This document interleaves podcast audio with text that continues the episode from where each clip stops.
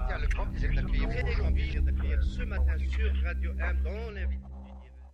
Amis auditeurs de Radio M, un nouveau numéro de l'émission Bienvenue au Café Presse Politique, euh, c'est le. Ce matin sur Radio M dans l'invité. Amis auditeurs de Radio M, un nouveau numéro de l'émission de Dr.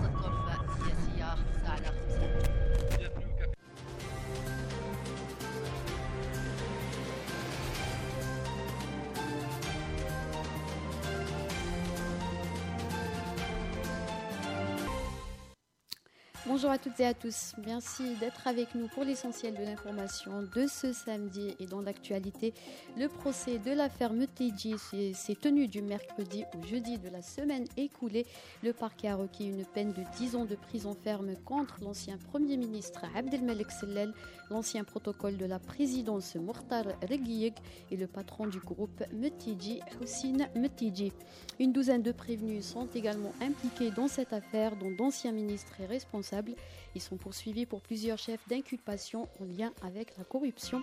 Huit ans de prison ont été requis contre Yessine Mutiji et des peines de 2 à 5 ans de prison contre le reste des prévenus. Le parquet a également requis la confiscation de tous leurs biens.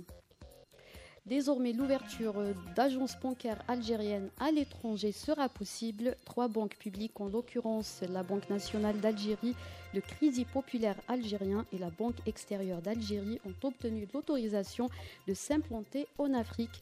À l'exception des deux autres, la Banque extérieure d'Algérie est autorisée à s'implanter en France. La décision a été adoptée à la dernière réunion du gouvernement. Le processus de démantèlement du haut fourneau du complexe Al-Hajjar a débuté jeudi dernier. Cette opération a été menée par deux entreprises de la filiale Imetal, euh, à savoir l'entreprise nationale de récupération et l'entreprise nationale de charpente et de chaudronnerie. Rappelons que le complexe sidérurgique d'Al-Hajjar a été classé hors service en 2009 après 40 ans d'exploitation. Le Qatar prévoit l'augmentation de ses exportations de gaz vers l'Espagne, et cela à partir de 2025.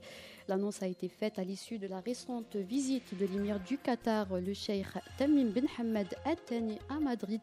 Selon le quotidien Al Watan, l'accord permettra euh, prendra effet une fois que le Qatar aura augmenté ses exportations de gaz à plus de 60% et cela à partir de 2024. Après l'électricité, la Russie a cessé ses livraisons de gaz naturel à la Finlande. En tout cas, c'est ce qu'a déclaré ce samedi la compagnie énergétique publique finlandaise Gazum. La Finlande aurait refusé de payer le fournisseur russe Gazprom en roubles. Mais la Finlande a déjà prévu d'autres fournisseurs pour l'hiver prochain. Rappelons qu'il y a une semaine, Moscou a suspendu ses livraisons d'électricité vers la Finlande.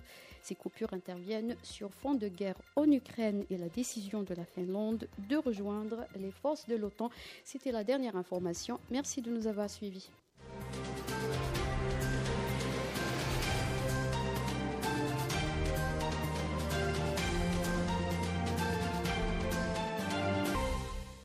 Amis auditeurs de Radio Nouveau numéro de l'émission de